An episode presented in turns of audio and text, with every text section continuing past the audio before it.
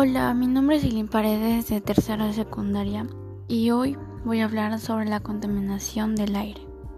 El fin de este audio es concientizar a las personas referente a la contaminación del aire.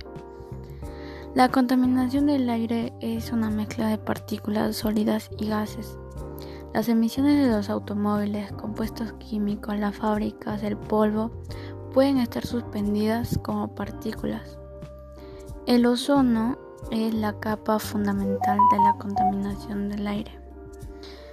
Algunos contaminantes del aire son tóxicos y sus inhalaciones pueden aumentar las posibilidades de tener problemas de salud. Y las causas de la contaminación del aire sería el consumo de combustibles fósiles, prácticas agrícolas y agropecuarias, la actividad industrial, gestión de desecho, uso de químicos como aerosoles, gases, esmaltes y otros solventes. Y las consecuencias de la contaminación son los efectos invernaderos, lluvias ácidas, radiaciones en el comportamiento meteorológico, daños a la capa de ozono, daños en los materiales, contaminación de los alimentos, consecuencias para la salud, etc.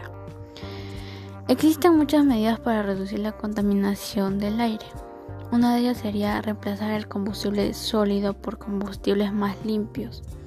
En lugares, aplicar tecnología y sistemas de ventilación en los hogares, escuelas, entornos de trabajo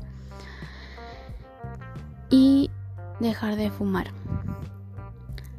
Las enfermedades más comunes causadas por la contaminación del aire son la neumonía, bronquitis crónica y enfermedad pulmonar, cardiopatía isquémica, asma bronquial y cáncer de pulmón, entre otras. Con este podcast quiero hacer concientizar a las personas las consecuencias que puede tener si no tratamos de juntos disminuir la contaminación ambiental, ya que esto nos afecta tanto a nosotros como seres humanos, como también puede afectar a los ecosistemas y todo. También puede afectar a los animales, ya que ellos forman parte de de este ecosistema.